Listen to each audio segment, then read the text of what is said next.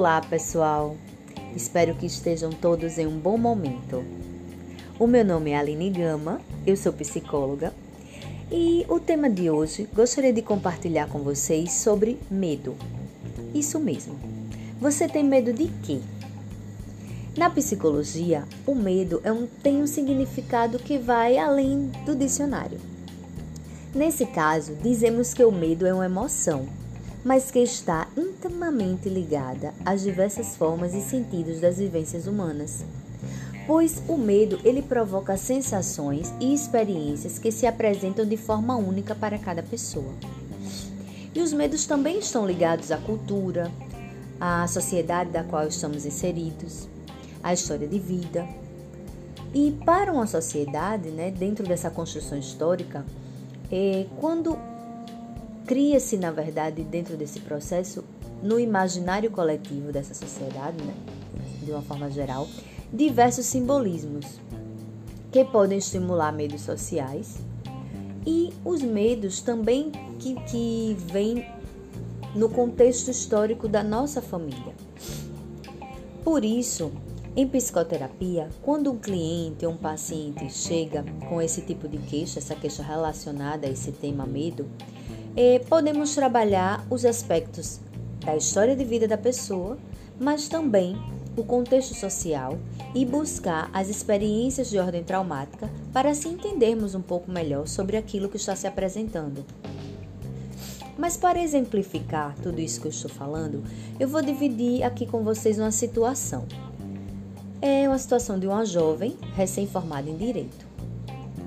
Ela está prestes a realizar a prova da OAB mas toda vez que organiza a documentação e que marca esse exame, desse, dessa prova, ela sente um desconforto, a pressão fica baixa, é, segundo ela, ela tem ânsia de vômito, ela deseja ficar em casa dormindo, ela sente vontade de chorar, mas não entende os motivos, quer se trancar, quer ficar sozinha. E dessa forma, ela acaba perdendo os prazos e com isso também perde a prova. Bem, esse cenário se repetiu por algumas vezes. Daí o tempo passou e essa situação a levou até o consultório. Na verdade, ela não fazia ideia de que tudo aquilo estava ligado aos seus medos, né, de forma alguma. Porque isso ela sente de forma inconsciente, né? Ela estava criando um mecanismo de defesa que trazia para os seus sentimentos e, e, e aparecia, na verdade, em forma de sintomas físicos. E dessa maneira, ela conseguia fugir daquela situação que estava lhe causando medo. Mas foi só em processo de psicoterapia que ela percebeu e descobriu tudo isso. E as perguntas que ela fazia era: mas como assim? Eu sonhei tanto com essa formação, me dediquei tanto a essa graduação. Eu fui ótima aluna, tive boas notas, fiz estágio, tenho total consciência da responsabilidade e do meu trabalho, entendo a teoria, entendo as leis, eu sei o que eu estou fazendo. E essas perguntas foram sendo trazida dentro daquele contexto, né? Nesse, nessa busca da descoberta desse medo. Mas o medo que ela estava sentindo ali era maior, deixava ela fraca.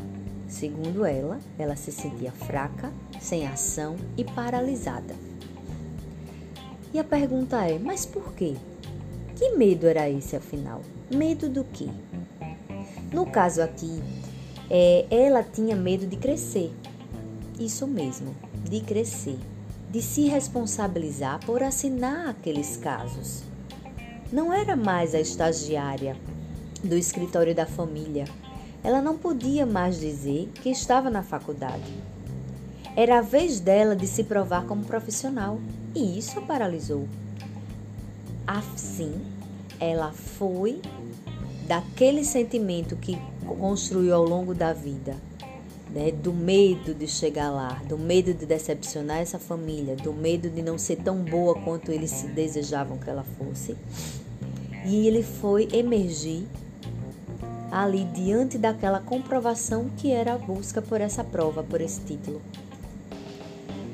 E dessa, dessa forma, aquilo mexeu com ela, né, causando todos esses desconfortos e impedindo, na verdade, dela continuar com aquele caminho para seguir aquela profissão.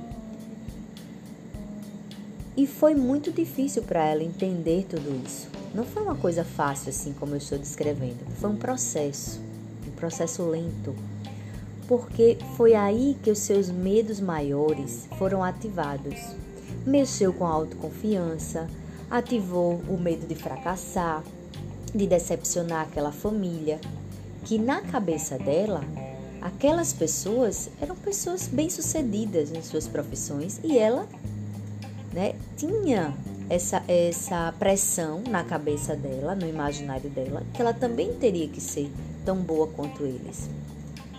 Ela precisava, na verdade, com todas essas informações, é, descobrir esse caminho.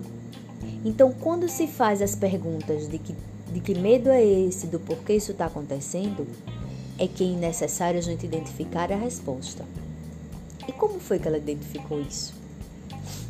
É, não podemos descartar né, que aquilo que aconteceu na vida dela foi ou não uma situação de influência familiar. Não, não estou dizendo que a família não cobrou ou deixou de cobrar, mas o que ela sentiu, o que ela carregou para ela e o que ela criou na cabeça dela e acreditou ser real. Então, ela levou aquela, aquela dificuldade de olhar para o todo e acreditou que ela não seria capaz em algum momento, ou melhor, ela teve medo de não ser capaz. E aí sim esse medo paralisou. E na verdade, o que é que faz com tudo isso? Como é que se descobre tudo isso? Depois que se descobre, o que é que deve se fazer? O que ela precisava nesse momento era se reconhecer como profissional. E que aquelas cobranças que estavam na sua cabeça, no seu imaginário, nos seus pensamentos, eram dela, e mesmo que viesse de alguém que está de fora, ela comprou a ideia, ela guardou para ela aqueles sentimentos e tomou como verdade. Ela precisava, na verdade, descobrir, a partir de agora, o seu caminho e, e construir, é, a partir daquela prova, a sua própria identidade dentro dessa família de advogados. Porque todos são diferentes, cada um à sua maneira. Então, isso na verdade que ela precisava superar.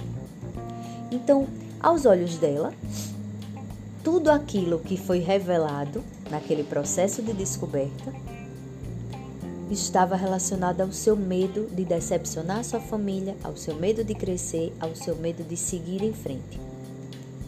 Mas tudo é possível quando se descobre esse tipo de medo, como quando a gente faz com aquilo que se apresenta.